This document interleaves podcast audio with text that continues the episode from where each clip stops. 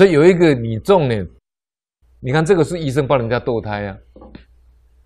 有一个女众呢，就问老法师说，她堕胎四次啊。她说诵经回向以后，冤还没帮我解开，怎么办呢？你看老法师怎么答复他？啊，这个人问呢、弟子在没有学佛之前呢，曾经堕胎四次，学佛以后呢，就读地藏经回向给他们。有一次在梦中见到他们，但是知道其中有一个对我一直不谅解。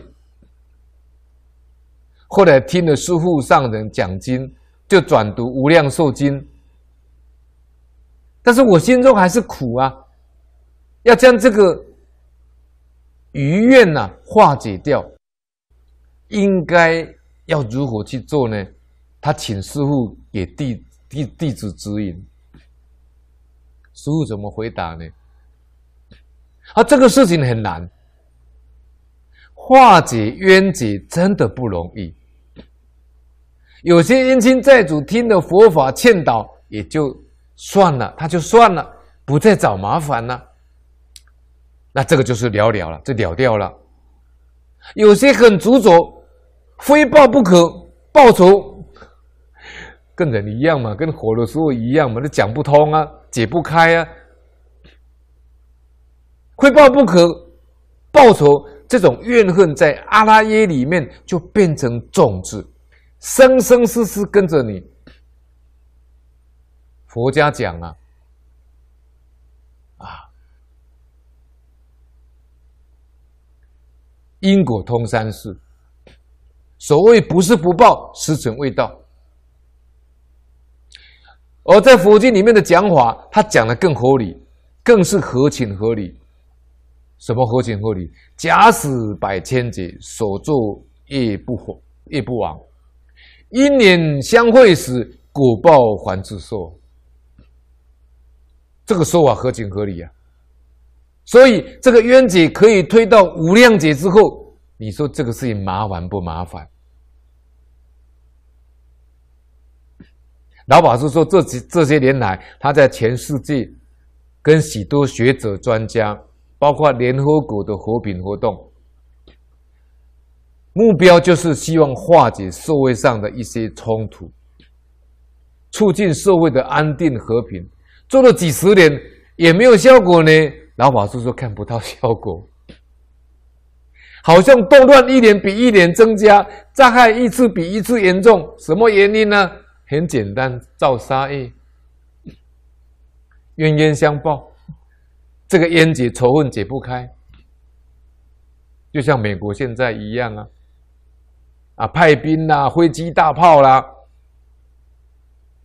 跑到中东去打这些叙利亚、伊拉克、利比亚。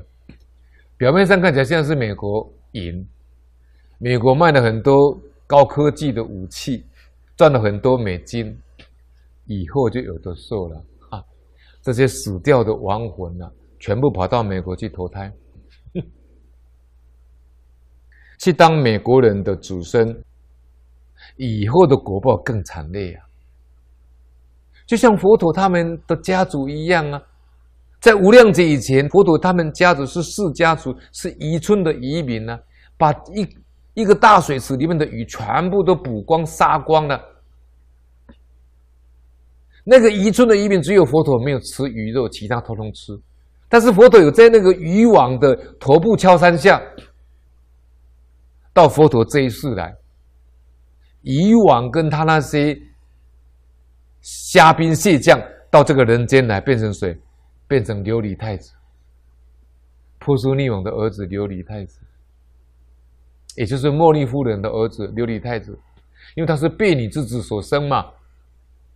小时候回到他的祖国，他外祖母家，不小心踏进去释家族的这个佛陀纪念馆，被释家族看管这个佛陀纪念馆的管理员呵斥说：“你是婢女之子，你不能。”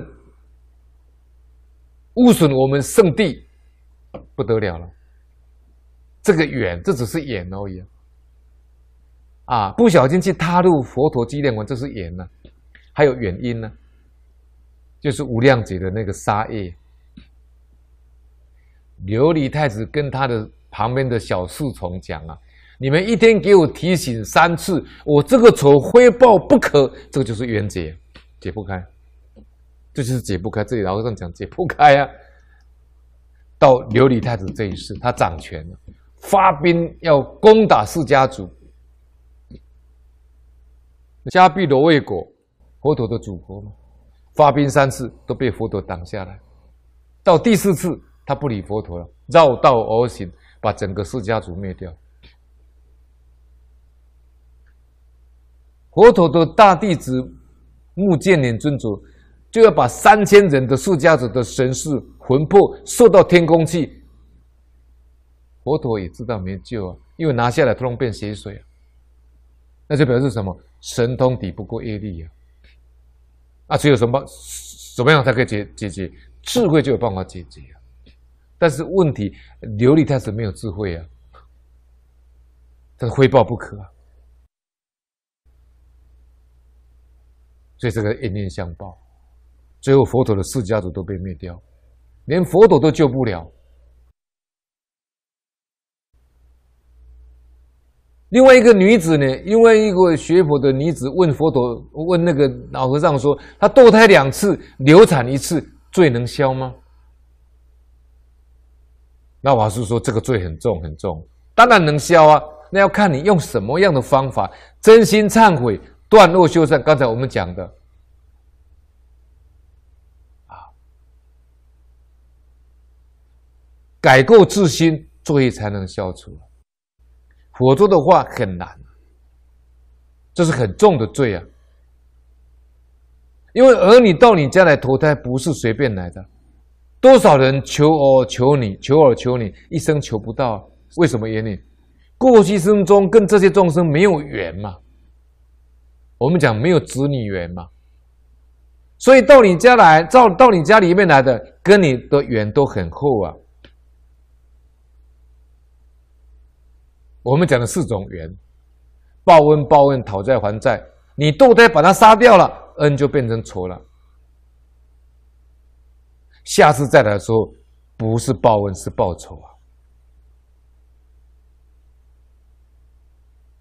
啊，所以冤冤相报，没完没了。这个结怎么解开？自己真正觉悟了，真正忏悔，断恶修善，积功累德，念念给他。回向，希望把冤结解除。所以老法师说，这个事情呢、啊，可以说是世界上任何一个地区、任何一个角落都非常普遍，就是堕胎。这个道理世间人不知道，事实真相更是无知，所以他造下这些罪业。跟众生结了深仇大恨，果报就是没完没了，很可怕，很凄惨。所以自己决定要念佛求生净土，把自己修行的功德回向给他，给自己的冤亲债主，真诚、真诚心能感动鬼神。所谓诚则灵，不成就没有办法了。依照佛法修学是会有感、会有效应的，一定要如理如法，好好去修学。啊，以上是老法师的学佛问答里面答复堕胎的问题。